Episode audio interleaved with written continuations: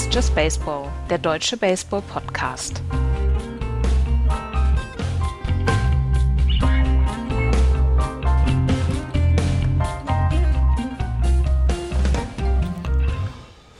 Es ist der 17. Februar 2022. Eigentlich sollte heute the first day of Spring Training für alle 30 MLB-Teams sein. Es ist aber nicht so. Es ist weiterhin Lockout in der MLB und wir haben uns gedacht, wir müssen drüber reden und müssen mal eine kurze Zwischenfolge machen. Hier ist Just Baseball mit der ersten Folge der neuen Saison, der hoffentlich neuen Saison. Hallo Andreas. Hallo. Florian ist zu Tisch, aber wir konnten äh, es tatsächlich nicht mehr weiter verschieben. Wir mussten jetzt heute aufnehmen, Andreas und ähm, haben uns dann wohl über oder übel entschieden, ja komm, dann machen wir es halt zu zweit. Der ist ja wortwörtlich zu Tisch, ne? Ja, ist zu Tisch. Ja, nein, also wir haben, wir, haben, wir haben letzte Woche auf Twitter haben wir angekündigt, diese Woche kommt ein Podcast. Ähm, es ist natürlich vielleicht jetzt auch ein falscher Zeitpunkt. Die Zeitpunkte werden immer falsch sein, weil heute will sich die, ähm, die Spielerorganisation, die Spielergewerkschaft will sich zu dem Angebot, was sie jetzt bekommen haben von der Liga, äußern. Und vielleicht ist morgen schon alles wieder überdauert und morgen gibt es schon wieder neue Ergebnisse und morgen wissen wir dann, wann das Springtraining losgeht. Keine Ahnung. Aber wir wollten unbedingt mal einen Podcast machen jetzt. Genau, wir wollten mal einen Zwischenstand rausbringen und ein, äh, einen Podcast machen. Und du hast es schon gesagt, im Prinzip kann man den Zeitpunkt nur falsch wählen. Jetzt ist es so, und wenn wir äh, heute Nacht oder morgen früh lesen können, Spring Training fängt in zehn Tagen an, dann werden wir nächste oder übernächste Woche wieder einen Podcast machen. So sieht es dann aus.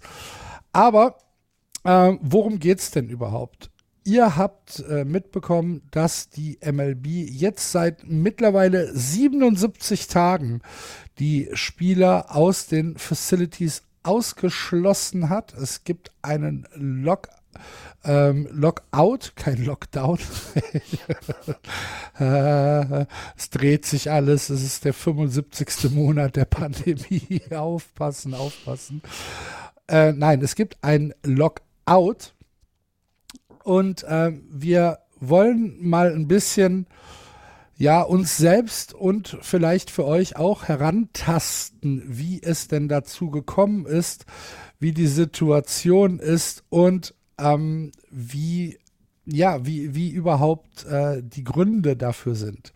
Zunächst einmal vielleicht die, die Basics, Andreas. Es gibt zwei sich, naja, äh, gegenüberstehende Organisation. Das ist einmal der Arbeitgeber als MLB und einmal der Arbeitnehmer als die MLB Players Association.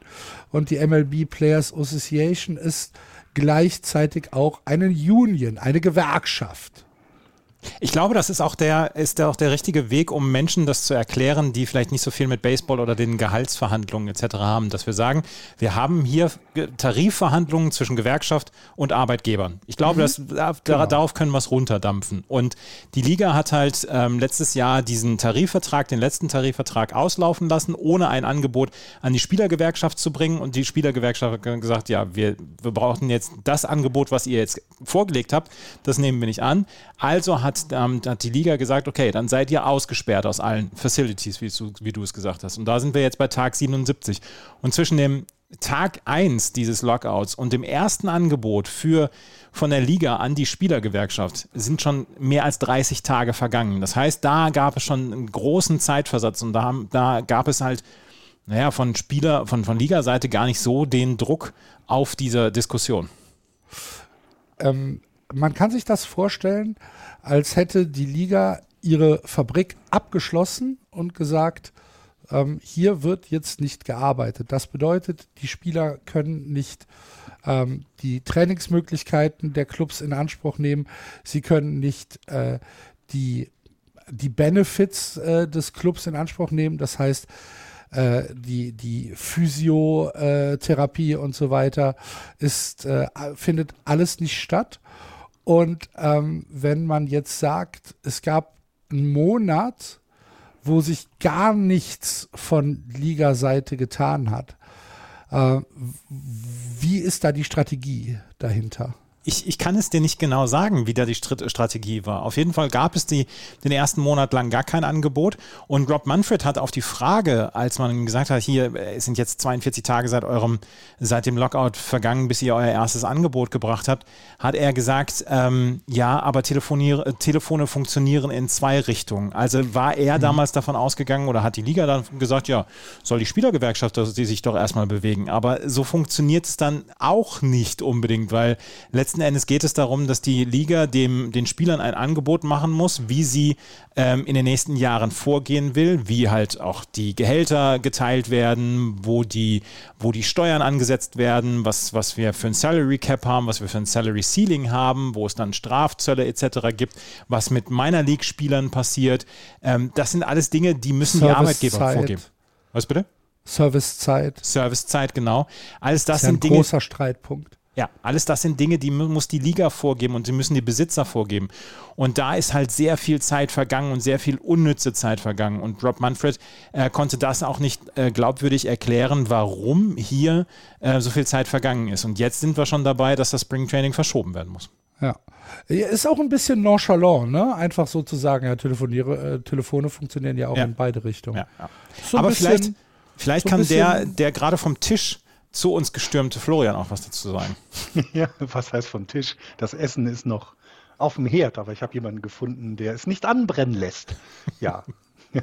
ja, ja, ja, ja. Also die letzten Baseballmonate waren tatsächlich nicht schön, finde ich, weil alle Nachrichten, die man rund um den Lockout gehört hat, rund um auch die Angebote, die dann die MLB gemacht hat, waren einfach nie so richtig positiv, auch wenn Rob Manfred gerne etwas anderes über MLB.com ver, verbreiten lässt. Also äh, wenn, ich haben, das haben mich schon andere mal so auf Twitter auch gefragt, hey, wie schaust, wie, wie, wie, wie viel Hoffnung hast du, dass es eine Regular Season geben wird? Dann habe ich erstmal gesagt, im Moment gar keine. Also im Moment wirkt es für mich, als wenn beide Seiten zu weit auseinander sind. Ähm, und in wesentlichen Punkten vor allem, also einmal die Aufteilung des Salaries, ähm, dann vor allem diese ähm, Servicezeit, die Axel auch gerade angesprochen hat. Ähm, ich meine, die Beispiele sind ja nun zu Genüge da ähm, und können den äh, Ownern der jeweiligen Teams ja auch vorgehalten werden, ne? dass man eben sagt, naja, ihr habt absichtlich Chris Bryant nur 100 69 Spiele oder 169 Tage unter äh, äh, Profibedingungen äh, äh, gehabt, ähm, also spät in, in seinem Jahr 2014 erst in die, in die, in die MLB-Mannschaft hochgezogen aus der AAA, damit er eben dieses eine Jahr, was bei 170 Tagen äh, im Profiteam sein dann als Jahr gilt, noch nicht erreicht hat und er weiter, also ein Jahr lang unter den ja, Rookie-Vertragsbedingungen oder Arbitration-Bedingungen dann entsprechend ähm, bezahlt werden muss und nicht so schnell Free Agent wird. Und im, im Grunde ist es, ist es eben sind bei, also wirken beide Seiten jetzt tatsächlich so, wie man das früher hatte. Ähm, also ich bin in den 80ern groß geworden, da gab es ja noch die großen Streiks, ne? Da hat die ÖTV gestreikt, da hat, ne, da hat der Arbeitgeber gesagt, ihr kriegt 1,7 Prozent Lohnerhöhung und die ÖTV wollte 7,5 Prozent. Und ähm, im Grunde hat man sich dann zum Glück irgendwie geeinigt. Aber hier wirkt es für mich gerade, dass es kein, es gibt im Moment für mich gar keinen gemeinsamen Nenner. Und das finde ich halt sehr beängstigend. Vielleicht sollten wir ähm, ein, ein bisschen ähm, die Streitpunkte einmal auseinandernehmen. Florian hat es ja angesprochen und äh, der wahrscheinlich größte Streitpunkt, jedenfalls so wie ich es ähm, empfinde, ist ja noch nicht mal irgendwie das Salary, sondern eher die Servicezeit und die Free Agency, oder? Also es soll laut der, äh, laut der Spielergewerkschaft soll es so einen Fall wie Chris Bryant soll es nie wieder geben. Also mhm. dass du Servicezeit manipulieren kannst, indem du, das ist ja der Fall, ähm, wenn du 171 Tage in einer Saison im Major League Team warst, dann gehörst, dann ist das für dich eine volle Saison. Bist du nur 170 Tage in einem Major League Team, gilt das nicht als volle Saison. Das ist diese Servicezeit-Manipulation, über die wir in den letzten Jahren ganz häufig gesprochen haben, wenn Riesentalente einfach nicht hochgezogen worden sind, weil man diese Servicezeit um ein Jahr noch verlängern wollte, bevor dann der Spieler zur Free Agency kam. Und das möchte die Spielergewerkschaft nicht mehr haben. Dazu möchte sie dann auch haben, dass sie ähm, dass, dass Spieler früher und stärker in diese Salary Arbitration gehen können. Weil der erste Vertrag ist ja der Vertrag, den du nach deinem Draft äh, wenn du gedraftet wirst, ähm, unterschreibst und der gilt ja für diese ersten sechs Jahre. Da hast du dann die ersten zwei oder drei Jahre kriegst du Grundgehalt und ab da bist du dann äh, arbitration fähig. Das heißt, dort können dann Gehaltsverhandlungen innerhalb dieses Vertrages passieren und dann gibt es ein Angebot vom Club. Der Spieler nimmt es an oder nimmt es nicht an und dann gibt es in, äh, irgendwann nochmal eine Schlichtung, sollte es bis dahin keine Annäherung gegeben haben. Auf jeden Fall auch das möchten die Spieler angepasst haben. Plus, sie sagen dann auch, ja, wir haben diesen Revenue Share in den letzten Jahren ja auch immer gehabt. Das heißt, 48 Prozent aller Einnahmen gehen in einen Pool, aus dem alle Teams ähm, gleich, gleich viel Geld bekommen. Und dann sagen sie auch, ja, Teams wie die Tampa Bay Rays, die haben vielleicht einen guten Job gemacht mit dem, dass sie Leute günstig gefunden haben, aber die haben sehr viel mehr durch dieses Revenue Sharing eingenommen, als sie ausgegeben haben. Sie möchten also, die Spieler möchten dann halt auch, dass du als Club gezwungen bist, ein Mindestgehalt rauszugeben. Also beziehungsweise ein, ein Team zu haben, was ein Mindestgehalt bekommt und nicht nur in irgendeiner Weise versuchst, so günstig wie möglich da äh, über den Berg zu kommen. Plus dann natürlich Tanking, wo es darum geht, dass du äh, eine Draft Lottery haben möchtest und nicht nur, dass der mit der schlechtesten Bilanz dann äh, gleich den Draft Pick Nummer 1 bekommst. Das sind so diese Themen rund um Gehälter und, und um Servicezeit etc., die im Moment im Raum stehen und die Streitpunkte sind. Florian, die MLB hat mit dem aktuellen Minimum Salary von 570.500 US-Dollar im Jahr ähm, zwar kein, also es ist kein Hartsatz, ne? schon, schon okay, aber es ist innerhalb der vier großen Profiligen in den USA, ist es der klein, das kleinste Einstiegsgehalt. Die NBA hat 925.000 im ersten Jahr und 1,4 Millionen garantiertes Minimalgehalt im zweiten Jahr. Die NHL 750.000, die NFL 660.000 und wie gesagt die MLB 570.500. Ähm, wenn, wenn, wenn, wenn wir jetzt sagen, Leute, ihr seid als Owner, dann geht doch auf 750.000 oder 800.000. Tut denen das weh oder ist es eher so eine Prinzipsache? Im Moment wirkt es, als wenn es eine Prinzipsache ist. Denn du hast es gerade gesagt, also die Owner sind erstens keine Leute, die auch vom Hartz-IV-Satz leben, sondern mehr als das äh, pro Sekunde verdienen oder an Geld haben ein, oder Geld haben, das wir niemals ausgeben könnten und die sowieso nicht über mehrere Generationen. Also das ist ja das eine. Wer steht hier eigentlich gegen wen?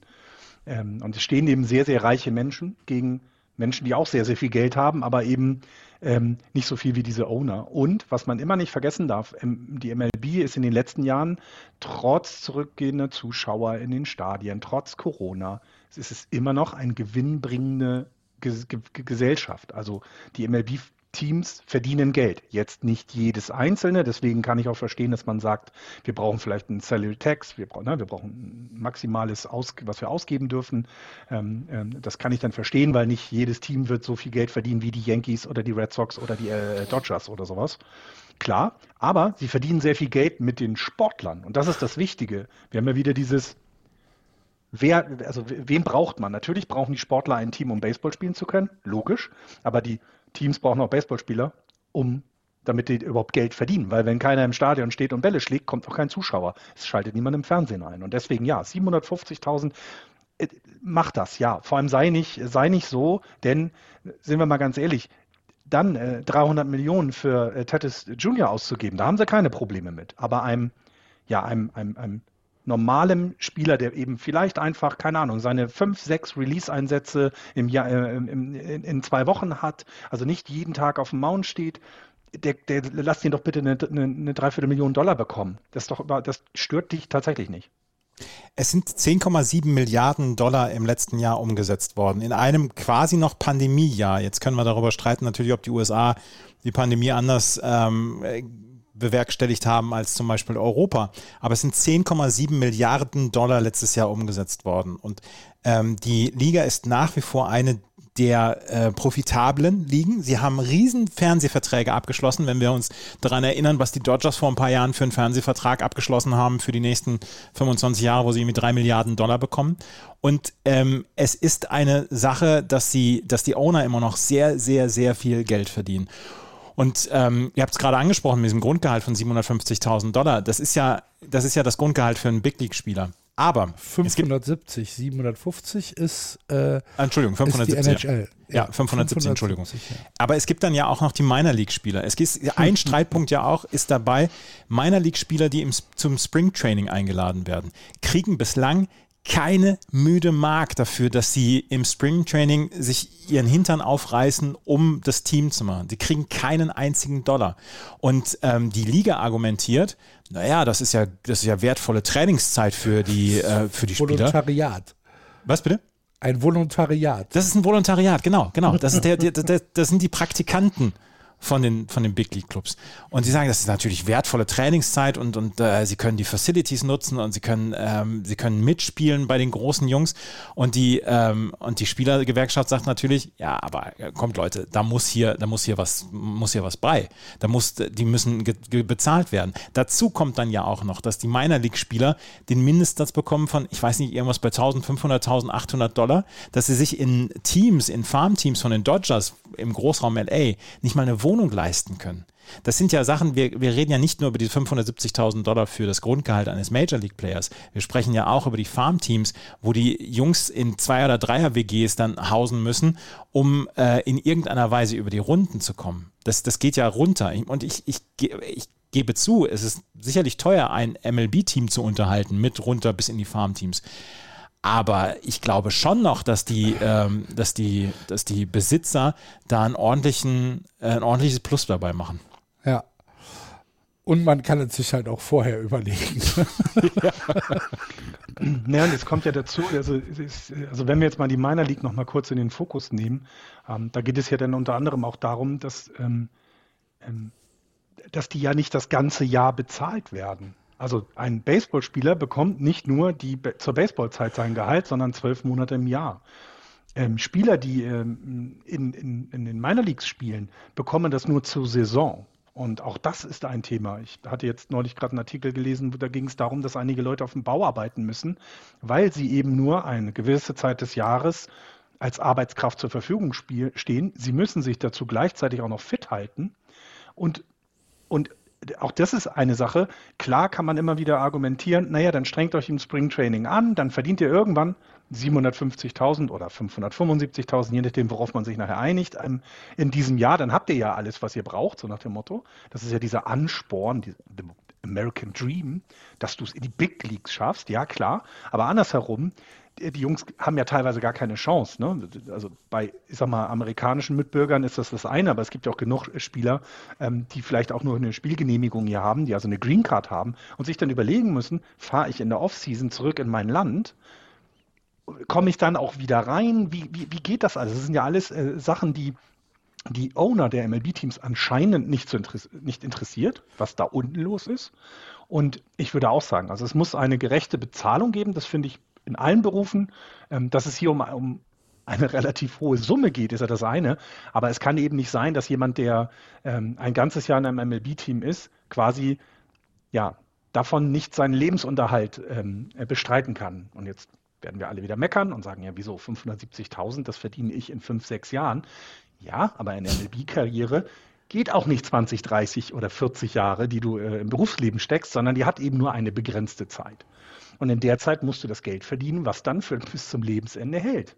Das darf man dabei auch immer nicht vergessen. Deswegen gerechte Bezahlung und ich verstehe auch, ich verstehe tatsächlich auch die Owner nicht. Das, ich, weiß nicht, wo der Antrieb da ist. Das finde ich, ich finde das ganz schrecklich sogar. Wäre ich Owner, hätte ich wahrscheinlich auch die Taschen zugenäht. Also ja. so viel Verständnis kann ich schon aufbringen. Aber, aber hallo.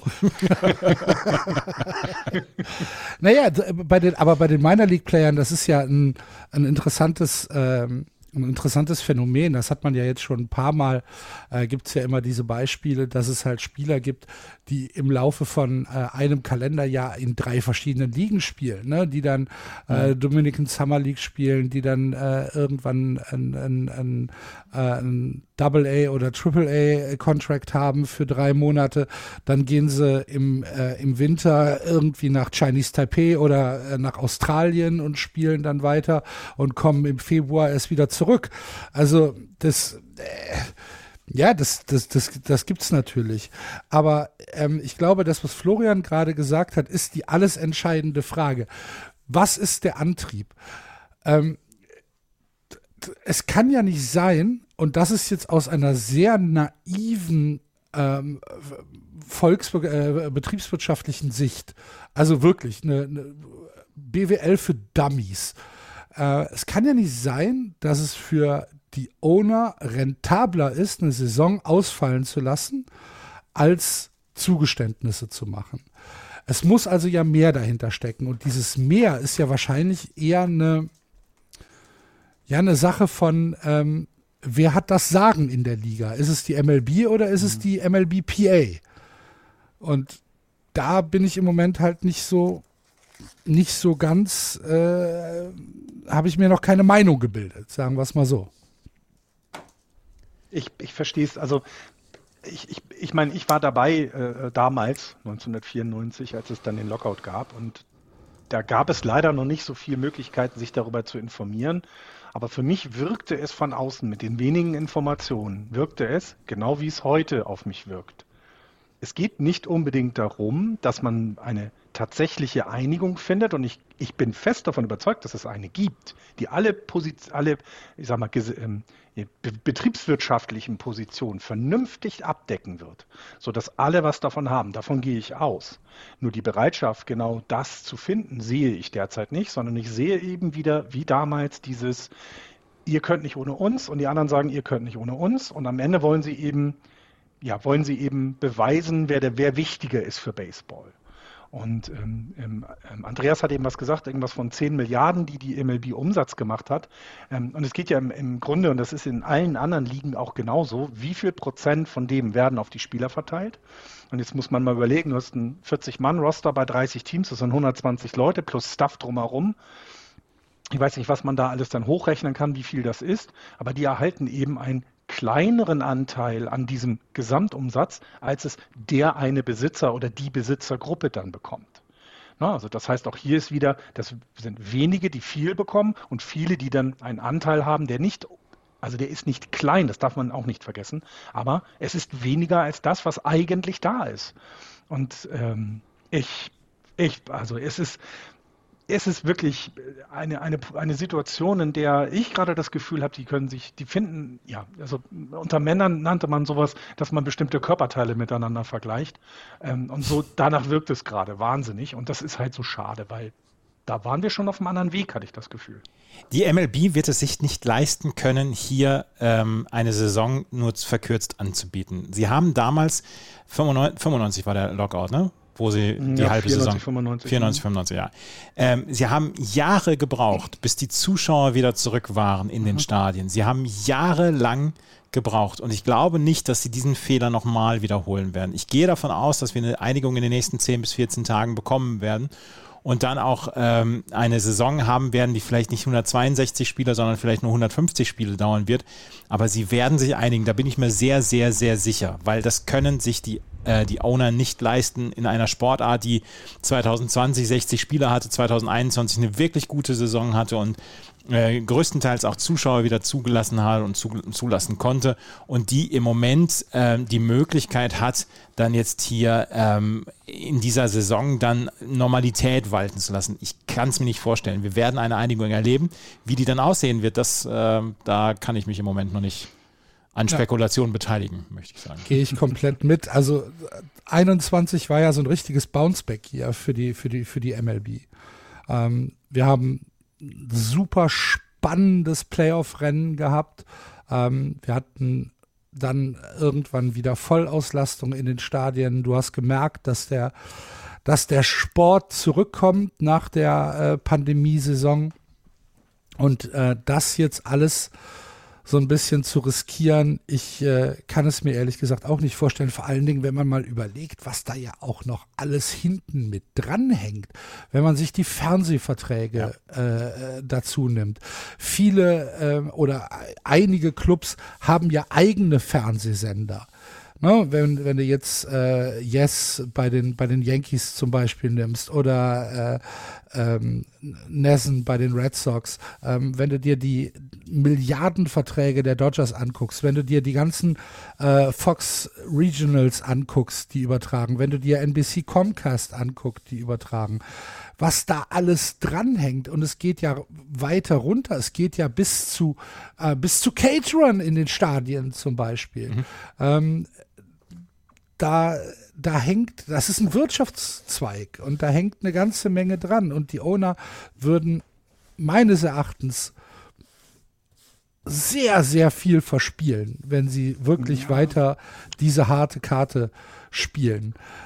Kann man denn auf der anderen Seite, kann man äh, denn auch die andere Position einnehmen und kann man sagen, Leute, äh, ihr als Spielergewerkschaft, ihr werdet langsam ein bisschen zu gierig?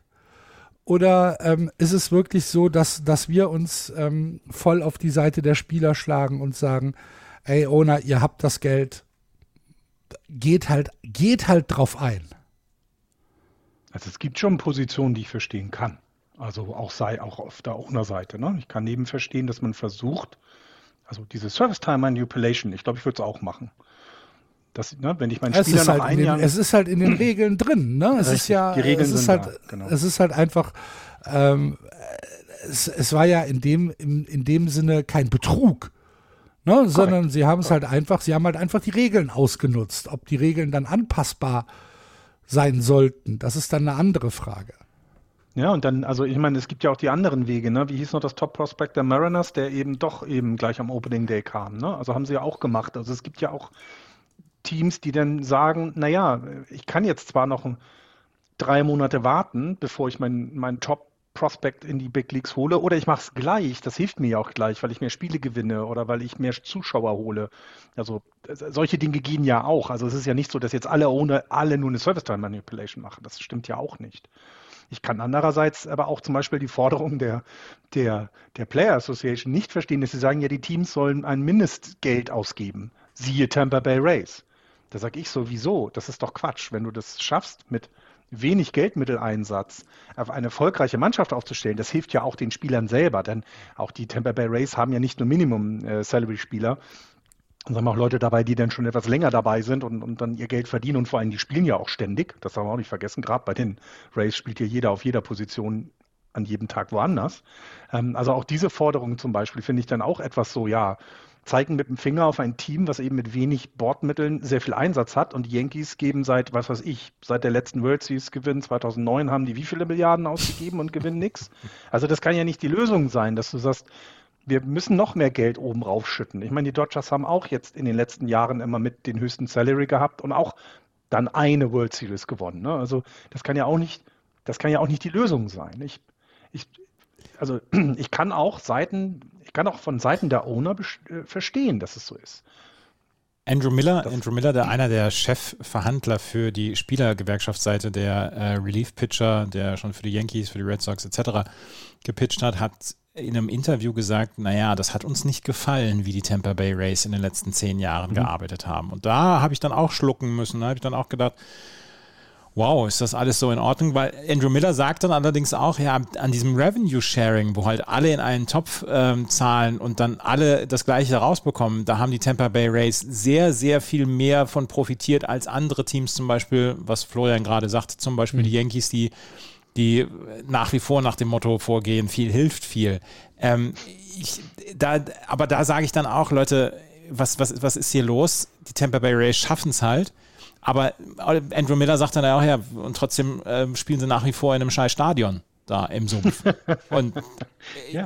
das, ja, es stimmt aber natürlich. Ja, ne? Also ja. Äh, das, das kannst du ja auch für die, für die Ace zum Beispiel nehmen. Ja.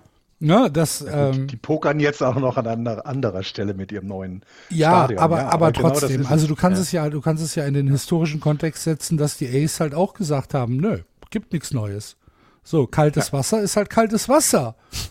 So, es, es fließt wenigstens. Ja. Stell dich nicht so an. ja, genau. So, das kann ich dann schon verstehen. Aber ähm, ja, es ist schon kompliziert. Andreas, du sagst 10 bis 14 Tage, dann haben wir eine Einigung. Florian, was sagst du? Also ich vermute, die Saison wird keine 162 Spiele haben, deswegen denke ich, dass die Einigung irgendwann im März passiert. Wir dann verkürztes Springtraining haben äh, und dann die Saison beginnt, weil man darf ja auch nicht vergessen, wir hatten ja vor dem Lockout ähm, noch viele offene Verträge, also viele, nein, nicht offene Verträge, Spieler, die noch keine neuen Verträge hatten. Man muss denen ja auch irgendwie Zeit lassen, äh, Spieler unter Vertrag zu nehmen. Also ich, ich vermute, die Saison wird erst Ende April, Anfang Mai beginnen. Ähm, ich habe immer, ich hege aber immer noch die Hoffnung, dass wir dann auch entsprechend eine Saison haben. Sie wird verkürzt sein, aber wir werden eine Saison bekommen. Ich glaube, dass wir vor Karneval eine Einigung haben und dass wir am 28. Februar äh, nein, am 27. ist ein Sonntag, die ersten Springtraining-Spiele sehen werden. Du müsstest jetzt aber für alle anderen in Deutschland, die nicht aus dem Rheinland kommen, sagen, wann Karneval ist. Nächste Woche. ah, guck, danke. Das, ja, das wäre wär natürlich, das ja, wäre wär schön. toll. Ja, ja, das würde mich sehr freuen. Äh, ich bin ich, gespannt, wie Sie das, das, ich das, gehe das Schedule Ernsthaft, ich gehe stark davon aus, dass wir morgen früh ähm, eine, eine Stellungnahme von den Spielern sehen, ähm, dass darauf von den Ownern sehr schnell reagiert wird, weil man liest es ja jetzt auch ähm, in den, naja, in den überregionalen Medien in den USA liest man ja immer mehr so ein bisschen Panik raus. Ne? Allein, mhm. dass heute Springtraining anfangen hätte sollen und das nicht passiert ist, ich glaube, das nimmt jetzt eine Dynamik an. Es ist jetzt, es, diese, dieser Tag war wichtig es gibt jetzt ein Delayed Spring Training und das rückt das jetzt alles nochmal in den Fokus. Ich glaube, dass es jetzt schnell gehen wird. Weil ich, wie gesagt, ja, es ist naiv, aber äh, ich glaube tatsächlich, dass ähm, der Baseball sehr viele Schwierigkeiten bekommen könnte, wenn, äh, wenn das jetzt durchgezogen wird. Und das sitzen keine dummen Leute. Das können keine dummen Leute sein, die dann da sitzen und mit dem Fuß auftreten und sagen, nein, ich unterschreibe nicht. Nein, nein. Das, das passiert. Also man hat aber leider am, am Ende, manchmal, am ne? Ende sind das Geschäftsleute.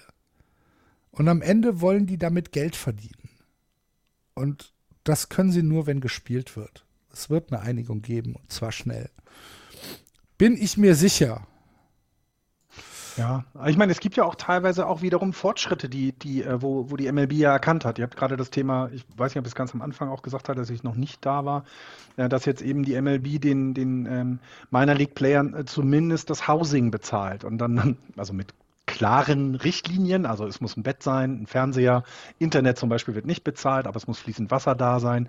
Also die fangen ja schon mal in Kleinigkeiten an, auf der Ebene zu sagen, okay, wir haben jetzt verstanden, dass es so nicht weitergeht, dass wir da was ändern müssen. Also eine Bereitschaft kann man ja schon erkennen, dass das, was ja irgendwie ja, geändert werden muss.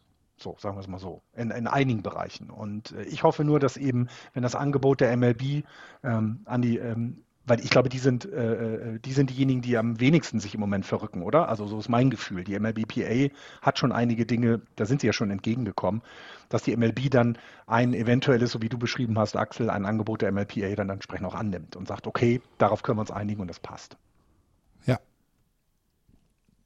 Gut, wir warten diese äh, Entscheidung ja mit äh, großer Spannung ab und drücken die Daumen, dass es also jetzt doch irgendwann Bewegung gibt und dass wir Baseball gucken können dieses Jahr. Wann fährst du hin? Nee, das hängt ja davon ab. Ich will jetzt noch nichts buchen, weil ich nicht weiß, ob der Schedule nicht nochmal durchgerückt wird. Ah, okay. Dann, ich dachte, ihr hättet schon gebucht. Nee, noch nicht. Das hatte ich extra deswegen nicht gemacht. Ähm, es geht ja auch darum, also ich fahre ja A alleine. Das ist ja das Schöne. Ich kann also mich ganz in Ruhe auf Baseball konzentrieren und muss mir nicht noch irgendwelche schönen Landschaften angucken weil wer braucht sowas, wenn er Baseball gucken kann. Ähm, und es ist ja vor allem so ein tightes Schedule. Ich habe irgendwie geplant zwölf Tage, acht Stadien und da muss das Schedule halt nicht mehr verrückbar sein, sonst habe ich plötzlich Mietwagen an einem Ort, wo kein Baseballspiel, äh, Baseballspiel stattfindet. Das wäre doof. Ja, gut. Dann drücken wir dir persönlich dann auch nochmal die Daumen, dass das alles funktioniert. Wo Daumendrücken geholfen hat, ist ähm, bei dem nächsten Thema was wir mit euch besprechen wollen, beziehungsweise wo wir darauf zurückblicken wollen, nämlich die 2022er Hall of Fame, die natürlich in unserem kleinen Kreis mit großer, großer Spannung erwartet wurde. Denn als äh, Big Puppy David Ortiz 2016 das letzte Mal den Schläger geschwungen hat, wurde er eligible für den 2022er Bellout und stand dann auch drauf. Am 22. November 2021 wurde dieser Bellout ähm, veröffentlicht. Unter anderem mit David Ortiz zum, äh, im, im ersten Jahr, Alex Rodriguez, A-Rod auch im ersten Jahr und zum letzten Mal standen drauf Barry Bonds, Roger Clemens, Kurt Schilling und Sammy Sosa. Man hat zehn Jahre die Möglichkeit, äh, auf dieser Liste zu stehen, unter denen dann die National Baseball äh, Writers Association of America, meine Güte, das hört sich an wie eine, äh, wie, wie ein Simpsons-Titel, ähm, wählen kann, wer in Cooperstown aufgenommen wird, wer in die Hall of Fame aufgenommen wird. Man braucht 75 Prozent. Wenn man das neun Jahre lang nicht geschafft hat, kriegt man noch ein zehntes Jahr die Chance. Sollte man es danach auch nicht geschafft haben, wird man nicht mehr über diese Möglichkeit ähm, in die Hall of Fame aufgenommen. Es gibt dann noch weitere Möglichkeiten, da kommen wir gleich zu, aber ähm, über den normalen Wahlvorgang der Writers Association ist es dann nicht mehr möglich. David Ortiz hat es dieses Jahr als einziger ähm, in die Hall of Fame geschafft über die Writers Association Abstimmung. 77,9 Prozent der Votes äh, fielen auf ihn, sodass er in seinem ersten Jahr der, ähm, äh, wie nennt es sich, Eligibilität, keine Ahnung, äh, aufgenommen wurde in Cooperstown und äh, jetzt, äh, wann ist es? Wann, wann, wann, wann wird er, wann, wann ist die Zeremonie? Mai, äh, 24. Ne? Juli. 24. Ach, Juli ist die, ist die Zeremonie, habe ich gesehen. Mai. Dann äh, in Cooperstown seinen eigenen kleinen Schrein bekommen wird. Und dann ähm, müssen wir darüber reden.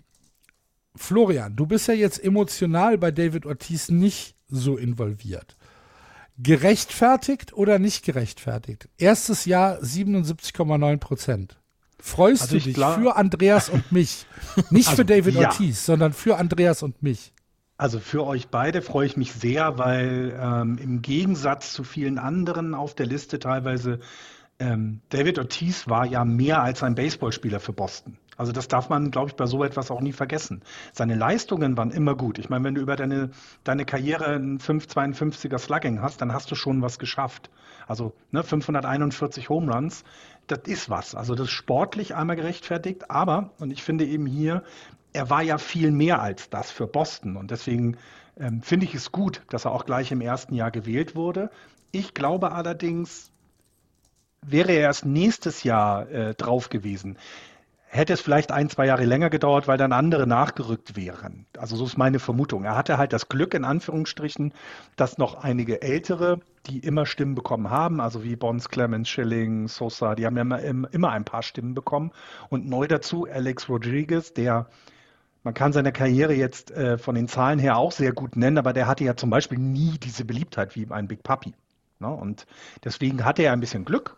Ich freue mich total für ihn tatsächlich. Also es ist ähm, es ist toll, es ist toll für Boston, weil ich meine, also die Ansprache nach dem Anschlag ähm, auf, den, auf den Boston Marathon äh, von Big Papi, ich glaube, das werden viele, viele Bostonians niemals vergessen. Und des, alleine deswegen hat er sich das schon verdient, wie er da stand und quasi der Stadt gesagt hat, wir sind stärker als alle anderen, also dieses Boston Strong, das ist ja schon, also das, das, das, da kriege ich heute noch Gänsehaut, wenn ich dran denke. Und ganz ehrlich, ich habe mit Boston Red Sox nichts am Hut.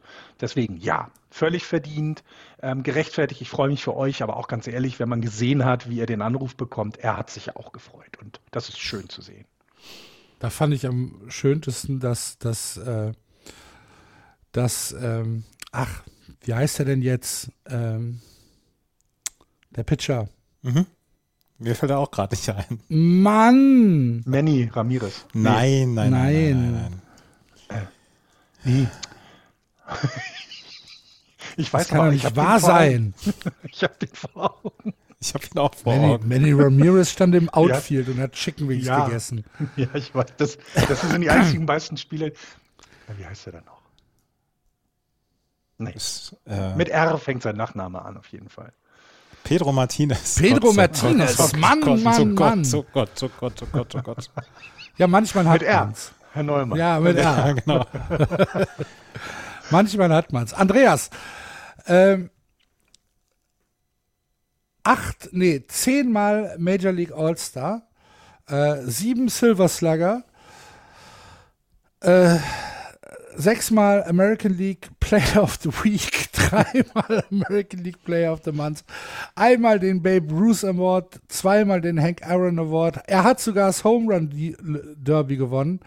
Er hat den Roberto Clemente Award bekommen in 2011 und äh, noch 100 andere ähm, Rekorde und Auszeichnungen bekommen. Und dann steht er da und äh, ist für ewig eine Legende in Boston und ich weiß gar nicht, kannst du, kannst, kann man, kann man noch was anderes sagen zu David Ortiz, zu Big Puppy? Naja, war, für Boston war er wahrscheinlich der, der größte Klatsch-Hitter, den es gab. Also wenn es eine wichtige Situation gab, und das zeichnete seine Karriere vor allen Dingen bei den Red Sox aus, dann war David Ortiz da. 2013 die Meisterschaft hat er ganz alleine gewonnen. 2004 die, wie sie die gegen die Yankees das Ganze gedreht haben, ist nicht nur wegen des, des Base-Stealings ähm, berühmt geworden, sondern auch, weil Big Puppy in Spiel 5, äh, Spiel 4 und Spiel 5 einfach die ganz wichtigen Hits gelandet hat. Und das ist etwas, was mir halt immer in Erinnerung bleiben wird, dass David Ortiz, wenn er in einer ganz wichtigen Situation, in einer Klatschsituation am Schlag stand, dass er dann auch abgeliefert hat. Ich, für mich wird immer, immer, immer dieser Grand Slam von Ortiz gegen die Detroit Tigers in Spiel 2 ähm, in Erinnerung bleiben, wo er 2013. einfach nur von was? 2013. 2013, genau. Wo er einfach nur. 5-1 steht für die Tigers. Genau. Die Tigers haben Spiel 1 in Boston geklaut. Es ist eigentlich schon ein Do-or-Die-Spiel für Boston. Mhm.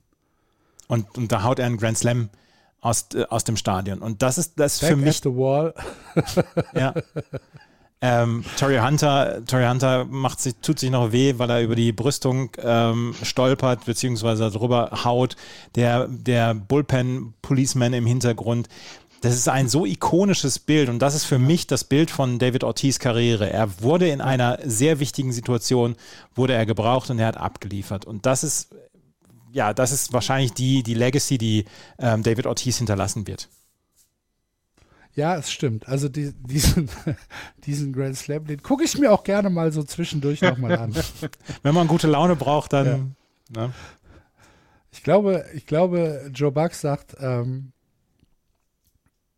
High Fly Ball, back at the wall und dann ist Pause und dann sagt er einfach nur äh, David Ortiz, The Grand Slam, Big Puppy. Irgendwie sowas. Ja, selbst für jemanden, der Boston nicht verfolgt, ist das eine Szene, die, an die kann man sich als Baseball-Fan immer erinnern. Genau das ist es ja auch. Also ja. nicht nur für euch als Fans war das ja etwas, was ihr nie vergessen wird, sondern auch für Außenstehende ist das eine Szene, die wirst du so nie vergessen. Also tatsächlich nicht. Das war ja, und auch dann eben, was das Ganze bedeutet auch. Also das war ja darüber hinaus, ne, dass du jemanden hast, der in der Situation dann auch noch das schafft und dann am Ende eine, eine, eine, wie viel, 86 waren es ja, jährige äh, äh, Dürreende, das ist ja auch etwas, das, das ist. Naja, das war ja 2-4. Ja, ja, ja, ja, aber genau das, also da, da, steht er ja auch für, ne? Also das, da war ja, er auch ja. dabei. Also das Klar. sind genauso Themen, das wirst du immer wieder und auch die Bilder und auch, wie gesagt, das Boston Strong, das äh, hat mich immer noch beeindruckt, weil er eben so, er stand da halt wie der Fates in der Brandung. Also ne, so nach dem Motto, ihr könnt machen, was ihr wollt, wir bleiben hier, wir sind hier, ihr könnt uns nicht, wir lassen uns nicht. Und das fand ich, äh, er hat ja nur noch Worte benutzt, die gepiept werden müssen. Ähm, das machen wir hier ja nicht, aber das war halt, also das war schon, ähm, ist immer noch beeindruckend und, und toller, toller Typ. So. Ja. Also, äh, David Ortiz als einziger Spieler dieses Jahr über die Baseball Writers Association of America eingeführt worden in die Hall of Fame. Dazu gab es noch sechs weitere ähm, Aufnahmen, die über Komitees entschieden worden sind. Es gibt noch diverse Komitees. Komitees. Äh, es gibt das Golden Days Komitee und das Early Baseball Era Komitee. Und äh, die haben sich dann entschieden, dass es doch noch Leute gibt, die in die Hall of Fame ähm, ja, eingeführt werden sollen. Äh, über die Golden Days ist äh, Jim Card, Tony Oliver und äh, Bud Fowler reingekommen. Bud Fowler leider schon tot, genauso wie äh, Jill Hodges, Minnie Minosa und Buck O'Neill, die über die Early Baseball Era Komitees reingekommen sind. Äh, herzlichen Glückwunsch dazu auch. Allerdings glaube ich, dass die größere Geschichte, über die wir auch noch sprechen müssen, die Nichtberücksichtigung ähm, der anderen Spieler ist. Barry Bonds, Roger Clemens, Kurt Schilling und Sammy Sosa sind nicht in ähm, die Hall of Fame gewählt worden.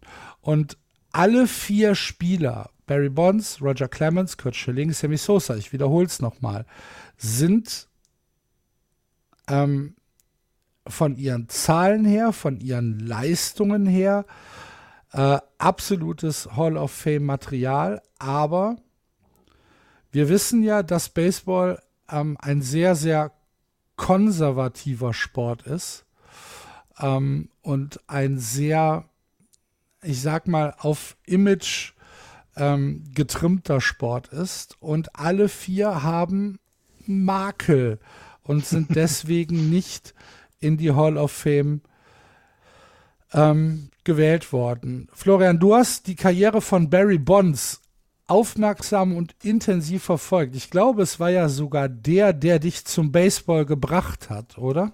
Ne, das waren die äh, Toronto Blue Jays in der World Series. Ah, okay. Aber, Aber ich dachte, Barry, Barry Bonds, Bonds wäre wär damals so dein Lieblingsspieler, dein, äh, absoluter. dein Lieblingsspieler gewesen. Ja. Genau der, weil er, der war einer der wenigen, die in den jungen Jahren diesen äh, 30-30-Club ähm, gebrochen hat, also äh, 30 Home Runs in einer Saison und 30 Stolen Bases. Also da war er ja auch noch eine andere Person. Also hatte er noch nicht Kopfgröße 10,5, sondern hatte eine normale Kopfgröße und war schnell auf den Beinen. Und ähm, Barry Bonds ist damals als Free Agent zu den San Francisco Giants gewechselt und das war exakt der Zeitpunkt, ähm, äh, wo mein Herz dann auch mitgewechselt ist an die Westküste und ich bin tatsächlich, seitdem Barry Bonds zu den Giants gewechselt ist, Giants-Fan geworden. Also er ist daran schuld, dass ich äh, das da alles ertragen oder dann feiern durfte, was dann danach passiert ist. Also ja, er hat meine Karriere begleitet und ähm, ich war glühender Fan, weil ich mochte seine also das ist so, so ein Typ gewesen wie auch Dion Sanders. Ich weiß nicht, ob ihr, in den noch, ob ihr euch an den noch erinnern könnt. Also so ein Klar. ganz smarter Typ, schnell, aber auch schlagkräftig. Ähm, er wirkte auch immer sehr nett, was sich ja dann am Ende seiner Karriere gewechselt hatte, aber er wirkte auch immer so als ein Typ, mit dem man gerne einfach auch mal ein bisschen schnacken würde. Ja, und dann, ja, dann irgendwann gab es dieses, ähm, ja, dieser Wechsel, dass er, er wurde immer stärker, immer größer. Man freute sich über jeden Home Run, aber dann gab es ja die ersten Gerüchte und dann die ganze Affäre rund um Balko, hat dann meinen, mein Herz gebrochen tatsächlich. Also das war etwas, weil, weil ich mich betrogen gefühlt hatte. Ne? Er hat gecheatet und das hat er getan und das wissen alle und trotzdem, ja, wurde er dafür nie richtig bestraft und ich glaube, das ist jetzt zum Beispiel eine dieser Bestrafungen.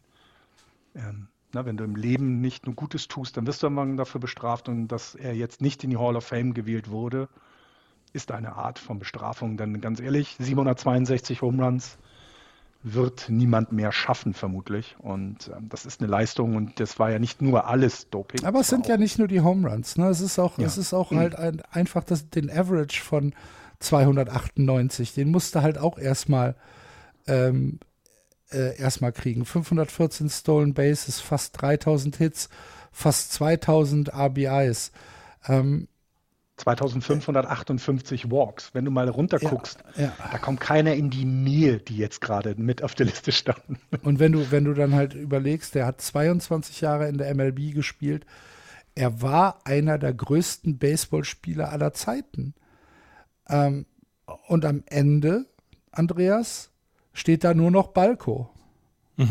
Da steht nur noch, da steht nur noch Balko. Und ich ja. meine jetzt nicht den Hund, sondern ich meine, Oh Gott. und auch nicht den TV-Kommissar. nein, ja, das ist doch der Hund, oder nicht? Ja, Ich weiß, ich weiß es Nee, nicht. Balko hatte keinen Hund. Ach, Bal halt Balko hatte keinen. Ach nee, das war Rex, ne? Der Das Hund war Rex, Rex. der Kommissar Rex, ja, genau. Der hatte damit nichts zu tun.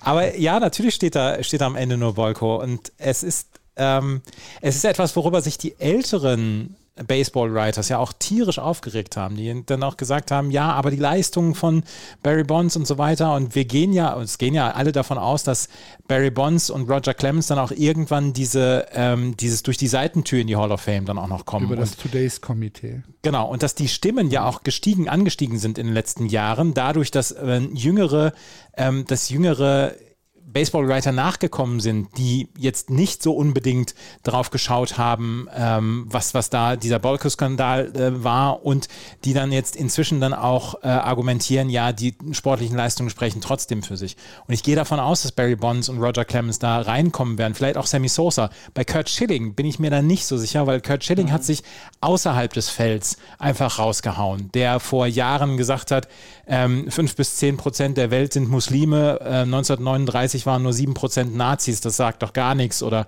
dass er sich, dass er sich dafür ausgesprochen hat, dass die, dass die Aufstände vom 6. Januar äh, letztes Jahr, dass das ja ähm, Diskurs war, unter anderem und so weiter. Also Kurt Schilling hat sich auf andere Weise rausgebracht. Bei Barry Bonds, Roger Clemens und Sammy Sosa steht halt diese Zeit und dieser Skandal. Und ja, auch zu David Ortiz gibt es eine Doping, eine positive Dopingprobe, die ihm zugeordnet wird. Er ist während seiner MLB-Zeit nie, ähm, nie positiv getestet worden, aber auch da steht natürlich der Zweifel darüber. Und da sind sich natürlich dann auch viele nicht einig gewesen, haben gesagt, ja, eigentlich haben wir nicht damit gerechnet, dass er gleich im ersten Anlauf in die Hall of Fame kommt, gerade weil auch über ihm dieser Zweifel steht.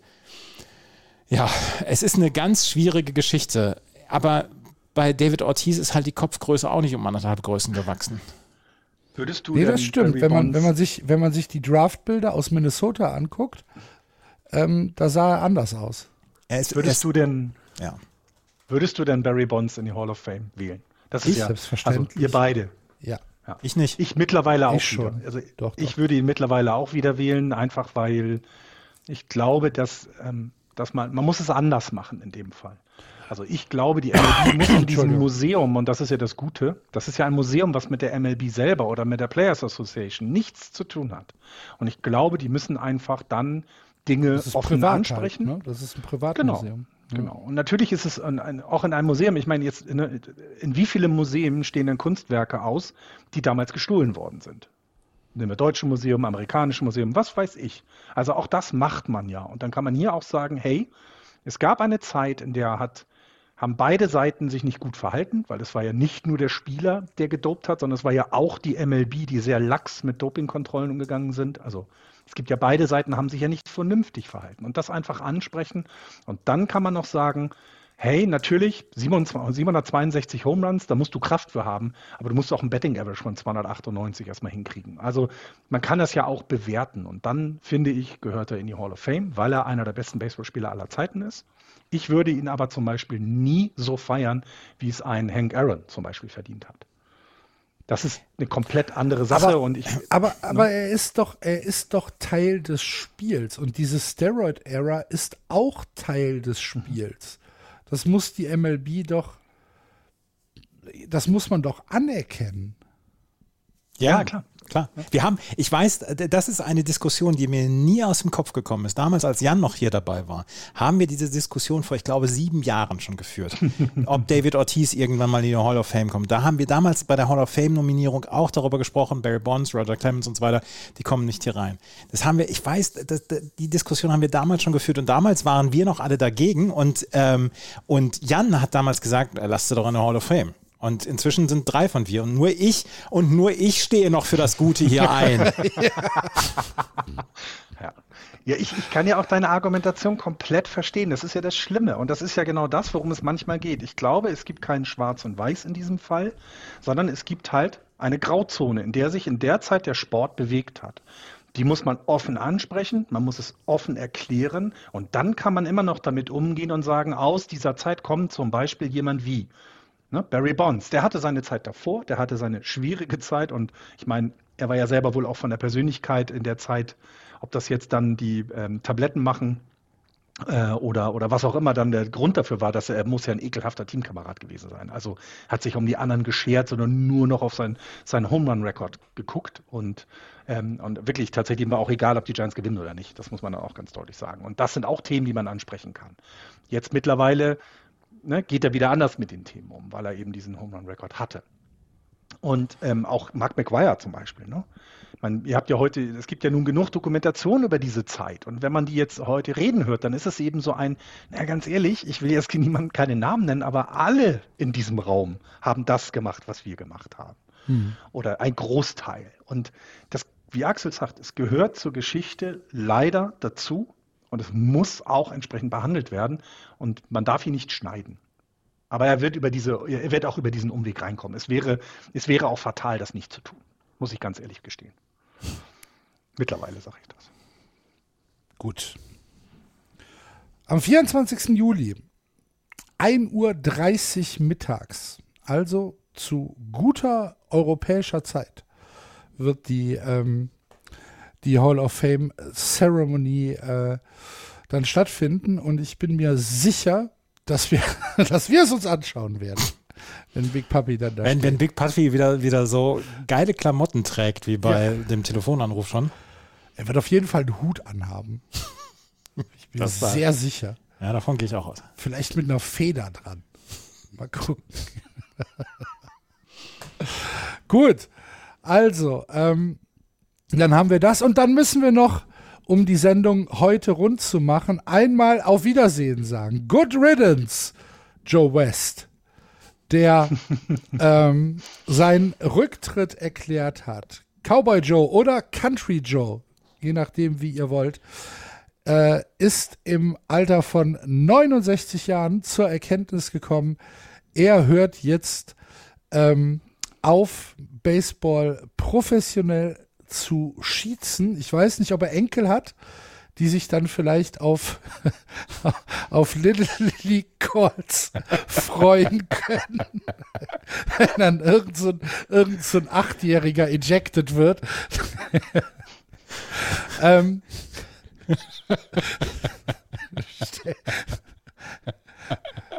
Du kannst es dir doch auch vorstellen, oder nicht? Natürlich, wie er die so am, wie er die so am Kragen packt und vom, vom Schlag mal einfach wegbefördert. Und dann, Opa! Nix da! Nix da! Regeln sind Regeln! Und tritt dann einmal aufs, aufs Mal. Ja, schreit, schreit irgendeine harmlose Baseball-Mom an. Und sie sind auch gleich draußen. Ja, kann ich mir sehr gut vorstellen, ehrlich gesagt. Joe West hat 5460 Spiele in 45 Jahren geschiedst. Er wollte unbedingt den Rekord haben der meisten geschiedsten Spiele, den hat er jetzt. Und damit konnte er zurücktreten. Ich weiß nicht, wer es, wer es getwittert hat, aber auf jeden Fall hat einer getwittert, ich wollte Joe West anrufen und ihm zum, zu seinem Retirement gratulieren. Schade, dass er diesen Call auch verpasst hat. das ist auch sehr gut. He missed that call also. ja, und er hat ja, er hat ja sogar drei Jahre lang äh, äh nicht äh, geschiezt zwischen 99 und 2002, äh, weil da ja ähm, diese, diese äh, Massenflucht der Schiedsrichter äh, stattgefunden hat. Äh, die Schiedsrichter haben natürlich auch eine, eine Union, die Umpires Association und die hat in 1999 äh, die MLB unter Druck gesetzt und äh, die haben es dann tatsächlich durchgezogen und haben äh, alle gekündigt bei der MLB um ihre Position klar zu machen. Die MLB musste dann mit ähm, ja, neuen und Aushilfsschiedsrichtern zwei Saisons durchhalten und äh, dann erst in 2002 kam es zu einer neuen Einigung. Äh, dann ist Joe West auch wieder eingestellt worden. Das heißt, er hätte eigentlich sogar noch ein paar Spiele mehr machen können. Aber es wurden dann am Ende 5460. Er hat dreimal das All-Star-Game geschießt. Er hat vier Wildcard-Series gemacht. Er hat zwei, vier, sechs, achtmal Division Series geleitet. Er hat zwei, vier, sechs, acht, zehnmal äh, LCS gemacht und zwei, vier, sechsmal World Series. Ähm, einmal hat er sogar die World Baseball Classics geschießt. Das heißt, der Typ hat wirklich alles gesehen äh, was im Baseball stattfinden kann und hat sich auch mit allen angelegt, die im Baseball was äh, zu sagen haben. Äh, es gab, es gibt ja, es gibt ja Compilations halt, so Best Blown Calls, ne, bei Joe West. Äh, kann man sich mal angucken, aber auf der anderen Seite 5460 Spiele, das ist dann halt auch schon ein Lebenswerk definitiv. Ich meine, er konnte jedes Spiel zur Eskalation bringen. Ja. Also das auch, das auch wirklich ein leichtes für ihn. Und vielleicht hat er zwischendurch auch Tage gehabt, wo er sich gesagt hat, nee, heute, Leute, heute, heute geht es nur über mich. Und, ähm, aber ich meine, die meisten, die meisten haben ja mit ihm, im Gegensatz zum zum Beispiel Angel Fernandes, der ja äh, nach wie mhm. vor auch schießen darf weiter und mit dem, glaube ich, so ziemlich alle Spieler und Offiziellen dann auch Probleme haben, ähm, ich glaube, dass das auch viele ähm, gesagt haben, ja, der Typ war schon einzigartig. Ja, wir haben nicht immer übereingestimmt bei manchen Calls, aber insgesamt konntest du mit ihm dann auch noch, konntest du mit ihm dann auch noch reden. Und wie gesagt, wenn es jetzt die Baseball-Mums zu spüren bekommen in den nächsten vier oder fünf Jahren seiner, seiner Rente, das ist, äh, also das ist eine wunderschöne Vorstellung. Es ist mir egal, ob die stimmt oder nicht. Ich werde sie auf jeden Fall so in meinem Kopf behalten. Ja. Ähm, er war auch der erste Spieler äh, oder Schiedsrichter, der von der MLB selbst gesperrt worden ist. Ach, muss erst mal können, schaffen, können, ihr, ihr wisst beide, um was es geht, aber ihr wisst ihr, um was es geht? Nee. nee. Ihr habt es beide gesehen. 2014 Jonathan Peppelborn. Wie er, wie er ihn so angepackt hat. Ja, ja. Ja gut, das macht Pe man auch. Peppelborn, Peppelborn hat sich ja hat sich ja dann gewehrt, ist für sieben Spiele gesperrt worden. Aber die MLB hat auch Joe West für ein Spiel gesperrt. Weil sie gesagt haben, ja, so geht das nicht. Du kannst doch nicht da nicht einfach hingehen und dem die Klamotten vom Leib reißen. Für Joe West ah, galten immer, galten immer spezielle Regeln. Ja, tatsächlich. Und ähm, äh, es, es, es war halt auch immer immer äh, interessant, ne? Könnt ihr euch noch erinnern, wie er damals Ossigieren rausgeschmissen hat, wie die sich fünf Minuten lang angeschrien haben gegenseitig? Ach, das waren gute Zeiten. das waren wirklich gute ja. Zeiten. Ist so. Aber es war, es war immer so, wenn man, wenn man, äh, wenn man Joe West hinter der Platte gesehen hat, hat man sich gedacht, ach nee, komm bitte. Ja. Aber ich glaube, wir werden ihn trotzdem ein bisschen vermissen. Klar. Unikat halt. Eben. Ja. Joe West. Florian muss Gut. zum Tisch wieder. Oh. Das Essen wird sonst kalt. Tschö, Florian. Ja, wir sind aber, glaube ich, auch einigermaßen fertig für, für heute, oder? Dann, dann verabschiede noch. Da bleibe ich zur Verabschiedung noch da. Oder hast du noch was, Andreas? Nee, ich habe im Moment nichts mehr. Ich habe auch nichts mehr. Vielen Dank, liebe Leute, dass ihr auch in 2022 wieder zuhört. Wir sind im zehnten Jahr Just Baseball. Krass wenn man sich äh, so vorstellt. Wir ähm, hoffen, dass es eine Saison gibt. Wir sind alle drei ähm, der Meinung, dass es eine Saison geben wird. Von äh, unten nach oben optimistisch Florian Andreas Axel. Äh, hoffe, ich hoffe, ich, ich behalte recht und wir in den nächsten Tagen äh, dann schon eine Einigung haben. Wir werden die Saison dann mit euch äh, hier im ganz normalen Rhythmus äh, besprechen. Und äh, ja, bis dahin bleibt uns äh, eigentlich nur zu sagen, bleibt gesund, Nochmal danke fürs Zuhören. Wir hoffen, ihr hattet auch mit dieser Sonderausgabe ein bisschen Spaß. Wir hören uns. Malet Jod. Tschüss. Tschüss. Ciao.